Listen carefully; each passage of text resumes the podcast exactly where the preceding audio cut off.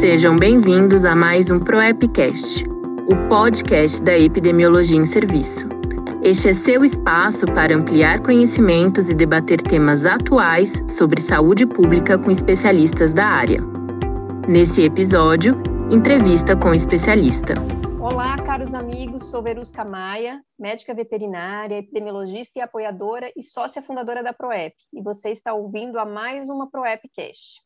E hoje nós trouxemos aqui para conversar sobre um tema super relevante que são as variantes do SARS-CoV-2, exatamente para que a gente possa entender um pouco mais sobre essa forma adaptativa desse vírus e como ele faz para manter essa cadeia de transmissão.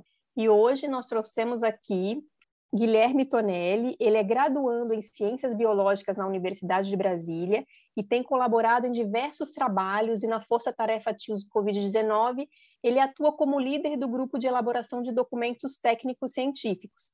E na Universidade de Brasília, ele atua em pesquisas utilizando microscopia eletrônica nas áreas de nanobiotecnologia e morfologia. Seja muito bem-vindo, Guilherme, e obrigado por estar aqui com a gente. Obrigado, Verusca. Obrigado, ouvintes. Vai ser muito legal participar dessa conversa com vocês. Então vamos lá, vamos dar seguimento à nossa conversa de hoje. Guilherme, nós tivemos aí em tão pouco tempo vários avanços, né, principalmente frente às medidas de prevenção, com as vacinas para a Covid-19. A comunidade científica, ela se mobilizou para isso mas a gente sabe ainda que em muitos lugares, ora por questões né, de morosidade, agilidade nas políticas públicas para a compra de vacina, em outras localidades, a questão também de prioridades mesmo, fragilidades econômicas, e aí, nesse sentido, isso promoveu né, e vem promovendo esse celeiro aí para o surgimento das novas variantes.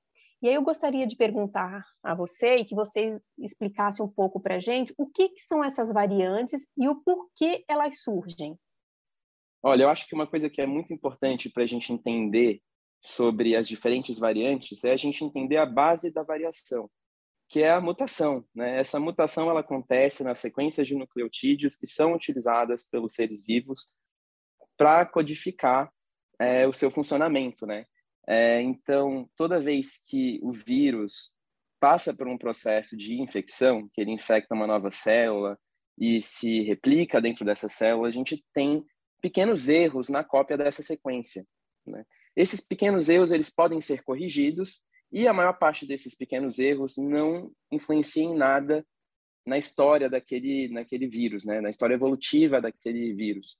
É, no entanto, o acúmulo desses erros o acúmulo dessas alterações na sequência pode levar a alguma alteração também na função, na estrutura do vírus e que, portanto, gera uma nova variante. Né? Então, a variante ela é um conjunto de vírus que é, que foi evoluindo a, maneira, a ponto de ficar um pouco mais diferente do, do vírus que era o, o original. E aí, nesse sentido, é, pensando né, nessas mutações, nessas diversas mutações que esse vírus faz né, para que ele possa se adaptar, é, o que a gente sabe hoje, atualmente, sobre essas variantes? Quantas já foram identificadas e quais são elas? Existem diversas variantes que são pesquisadas por cientistas ao redor do mundo inteiro. E o que é importante realmente da gente saber sobre essas variantes é que a OMS classifica elas em três diferentes níveis. O primeiro nível são as variantes de interesse. São variantes que trazem alguma novidade, que a gente está atento à maneira que ela vai evoluir, mas que não traz ainda grande preocupação para a gente. Existem as variantes de preocupação, que têm alguns outros critérios, que atendem a alguns critérios da OMS e que, portanto, nos despertam preocupação. Seja porque são mais contagiosas, seja porque são mais letais, porque têm maior virulência. Isso vai depender de cada uma das variantes e do número de critérios que elas atendem. Dentro dessa categoria, nós temos algumas bem famosas, que são a alfa, era bastante comum, a beta, a gama, que também ganharam muita atenção, e agora, né, recentemente, nós tivemos a chegada da delta. A delta é uma variante que traz diversas novidades e que, portanto, se tornou muito famosa dentre a comunidade científica e também com a sociedade no geral. Se fala muito da Delta, né? uma variante que traz é, grandes novidades e que é, muda, em parte, o percurso da pandemia. E, por último, nós temos uma classificação, um nível superior, que é as variantes de alta consequência. É, nós ainda não temos variantes do SARS-CoV-2 que atendam os requisitos para que sejam consideradas variantes de alta consequência, felizmente. Nossa, ainda bem, hein, Guilherme? Já pensou é, com todas essas quatro que você mencionou, já tivemos um grande estrago, né? Imagine se a gente tivesse essa nessa variante aí, como você falou, determinada aí como alta consequência. É verdade, Verusca, mas nada, nada impede que a gente caminhe para esse cenário também. Bom, eu espero que não, viu? Então vamos lá. Então você falou dessas quatro variantes e aí como você trouxe essa questão da delta, né, por ser uma variante de alta preocupação classificada pela pela OMS, eu gostaria que você comentasse um pouco o que ela é, o que, que ela, o que, que essa variante ela é diferente das demais variantes. Olha, Verusca, é, as variantes todas são originárias do mesmo vírus, né? Elas são originárias do SARS-CoV-2 que surgiu lá em Wuhan. É, então, todas elas são muito semelhantes entre si. A variante Delta traz algumas novidades que, que a torna diferente das demais, mas ainda é um vírus SARS-CoV-2. Eu acho importante a gente fazer essa, essa distinção, porque muitas pessoas começam a ver as variantes como entidades próprias, né? como, é, como se fosse um, um tipo diferente de vírus. Não, todos eles são SARS-CoV-2. É, o que é interessante da gente pensar no caso da variante Delta é que ela tem conjuntos de mutações que dão para elas habilidades um pouquinho melhores do que outras variantes. E quais são essas habilidades que ela tem que são melhores do que as demais, né? Então ela tem um tempo médio de replicação que é mais curto. Geralmente as outras variantes do, do SARS-CoV demoram por volta de 5, 6 dias para se replicar e a gente percebeu em alguns estudos que a variante Delta ela vai ter um, um tempo menor quase de quatro dias, né? Então é um tempo bem menor para essa replicação viral acontecer nas pessoas que foram infectadas. Ela também é uma variante mais contagiosa.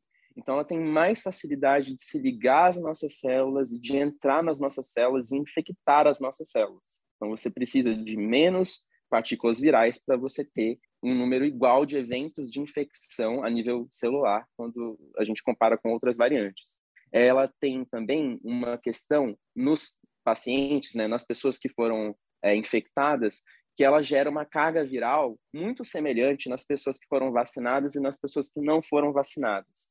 E o que isso significa?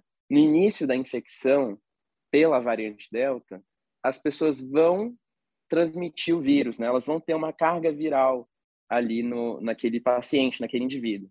É, isso acontece porque mesmo as pessoas vacinadas, né, é, a vacina ela tem um esquema de imunização que está principalmente na nossa corrente sanguínea. Então, quando o vírus chega no nosso corpo e ele infecta as nossas células, ele tem uma janela de oportunidade para infectar as células ali do nosso trato respiratório e gerar é, vírus que estão viáveis, né? É, partículas virais viáveis que podem infectar outras pessoas. Então, é, é daí que vem essa carga viral que é muito semelhante nas pessoas vacinadas e nas pessoas não vacinadas.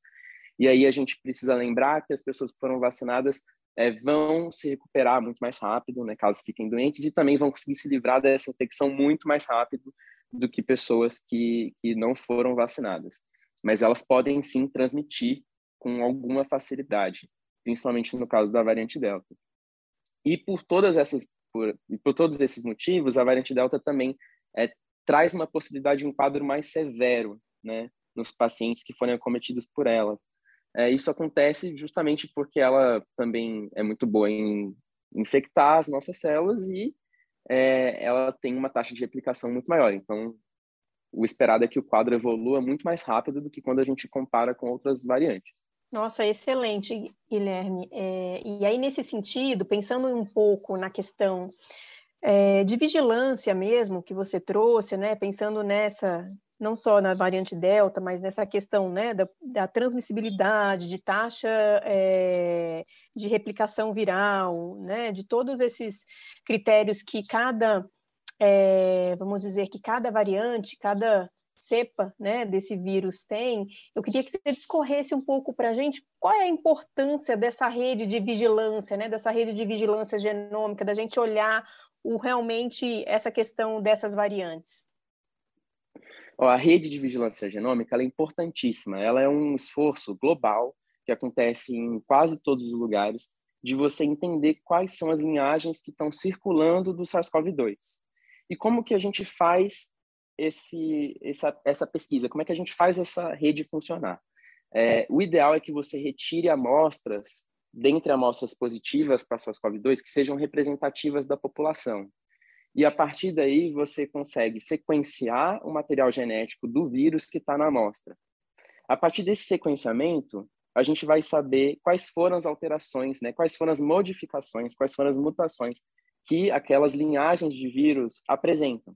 E a partir daí você consegue identificar tanto as linhagens que foram importadas, né, que vieram de outros lugares e que chegaram naquelas comunidades, como também entender como é que o vírus se comportou naquelas comunidades e identificar o surgimento de novas linhagens de vírus, né?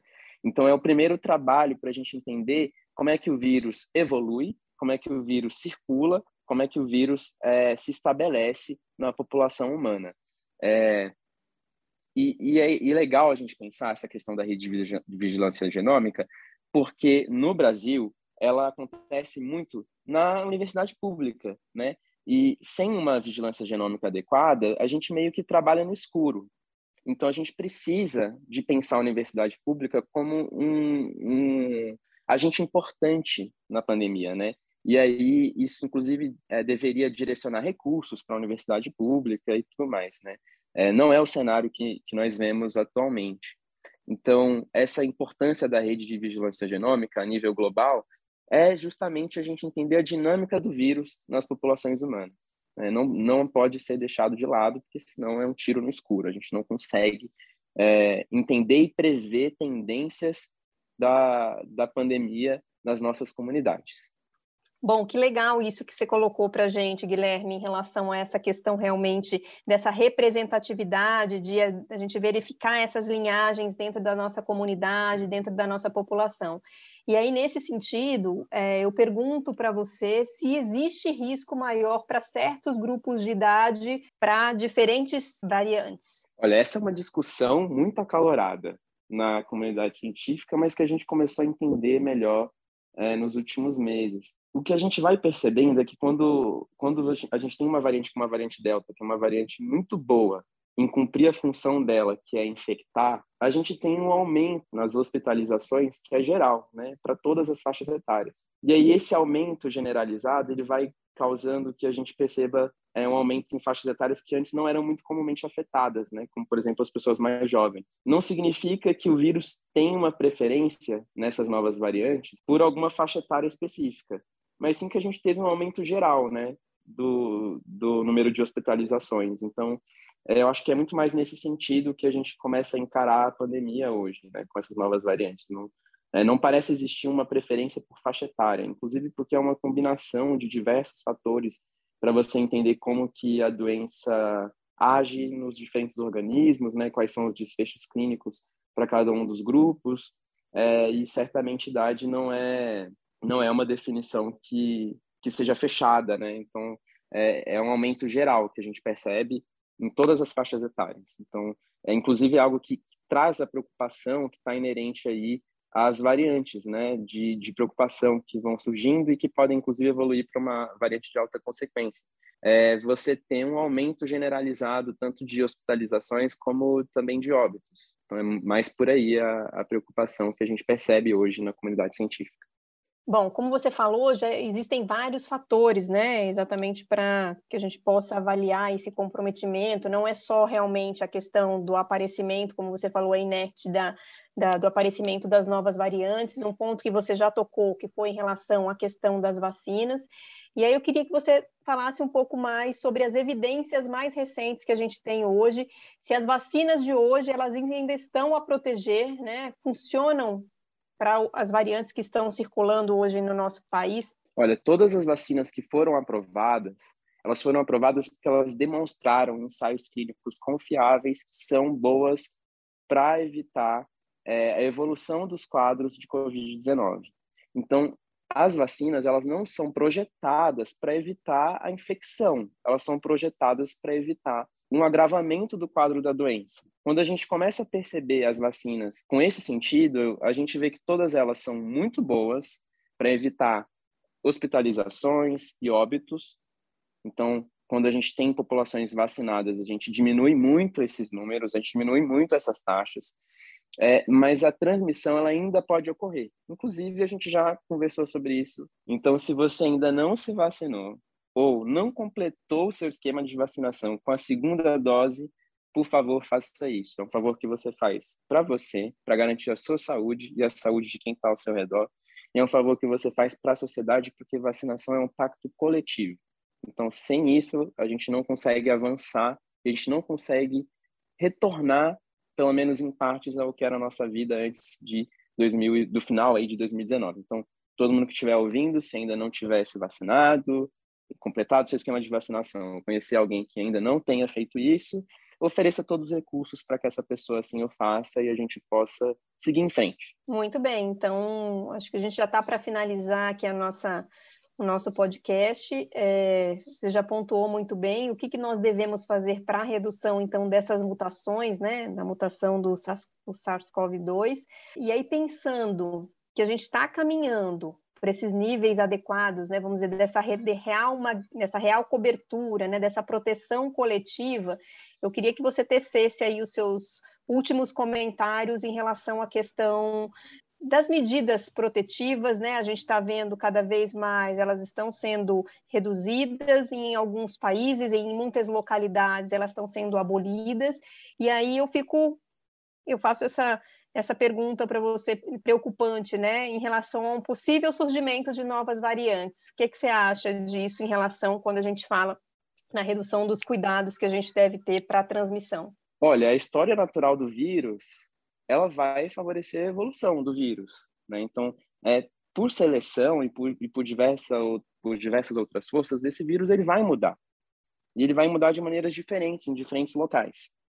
O que a gente tem que lembrar sempre é que o vírus tem a oportunidade de se mutar no evento de infecção. É quando ele faz a replicação viral, é quando ele está copiando esse material que ele pode ter algum erro na cópia e ter uma nova mutação e o acúmulo dessas mutações que gera as diferentes linhagens, né, as diferentes cepas. Então, quando a gente pensa em reduzir é, reduzir a probabilidade de surgirem variantes que são preocupantes para a gente, a gente tem que pensar em redução de infecção, principalmente quando a gente vai ver a nossa sociedade. Hoje em dia, o que a gente tem? A gente tem um mix de pessoas que algumas já tiveram a doença, né? Então elas têm alguma imunidade que foi criada ali é, contra essa doença, possivelmente. É, a gente tem pessoas que foram vacinadas com uma dose, pessoas que foram vacinadas com duas doses, pessoas que foram vacinadas com três doses. A gente tem pessoas que não foram vacinadas. Então existe uma diversa uma diversa possibilidade para esse vírus de circular, né, encontrar diferentes desafios. E quando o vírus vai encontrando esses desafios, que a seleção vai acontecendo. Então, quando a gente evita os eventos de infecção, o que a gente está fazendo, na verdade, é evitar as chances que o vírus tem de se mutar e daí surgir uma nova variante. É, então, isso é especialmente importante da gente pensar quando a gente fala nas medidas de, de contenção, né? É, nas medidas de diminuição dos eventos de, de transmissão, né? das taxas de transmissão. O que, que a gente tem que fazer? O que, que a gente tem que pensar? Ventilação sempre. Ventilação é importantíssimo. Tem uma nota técnica que a gente produziu sobre ventilação, que é importante quem quiser conhecer mais sobre o tema verificar. A gente precisa de máscaras boas nos ambientes em que elas são necessárias, né? É, ou seja, quando você está ali em contato próximo com outras pessoas. E máscaras boas são máscaras N95, máscaras com, com, com boa capacidade de filtragem é, e com boa vedação não é o que a gente percebe em muitas localidades. E a gente precisa de vacinação, claro, porque nos casos em que esse vírus infecta alguém, a gente consegue evitar que a pessoa tenha um quadro grave, a gente consegue evitar que a pessoa é, vá a óbito, né? As vacinas são muito boas para esse tipo de situação. E isso é importante também, Verusca e ouvintes, da gente lembrar que existem é, comunidades que estão mais suscetíveis, né, a diferentes variantes. Então, comunidades que têm pouco acesso a serviço de saúde, comunidade que tem pouco acesso a EPI, que tem pouco acesso a máscara de qualidade, que tem pouco acesso à informação, que tem pouco pouca possibilidade de se isolar dos demais e, e portanto, de, de fazer o, o, distanciamento físico, né, que é importantíssimo. E, e nessas comunidades é que a gente precisa realmente entender o efeito né, do surgimento de novas variantes. São, são aí que tem os celeiros de novas variantes, porque o vírus circula livremente. Então, a gente precisa reduzir a circulação do vírus, principalmente nessas comunidades que são é, celeiros né, de, de variantes. E aí, o que a gente percebe numa escala global é que locais que têm baixas taxas de vacinação, que têm poucas medidas de prevenção de infecção, são locais que têm maior número de hospitalização, maior número de óbito, e que, portanto, essas variantes fazem a festa e que podem surgir novas mutações, né? É o, é o cenário que a gente não quer que aconteça, é o cenário que a gente evita. Guilherme, foi muito bom conversar com você. Nosso muito obrigado por essa grande parceria e obrigado a todos os ouvintes por ter acompanhado mais uma dose de informação. E até a próxima. Você ouviu o ProEpcast, o seu podcast sobre epidemiologia em serviço. Que bom que você ficou com a gente. ProEpcast é uma realização da ProEP, Associação Brasileira de Profissionais de Epidemiologia de Campo, e da Rede TIOS Covid-19, a rede para tecnologia e inteligência local em saúde. Não deixe de assinar este podcast para receber as atualizações. E se você quer saber ainda mais sobre a ProEP e a rede TIOS Covid-19, acesse proep.org.br e siga nossas redes sociais.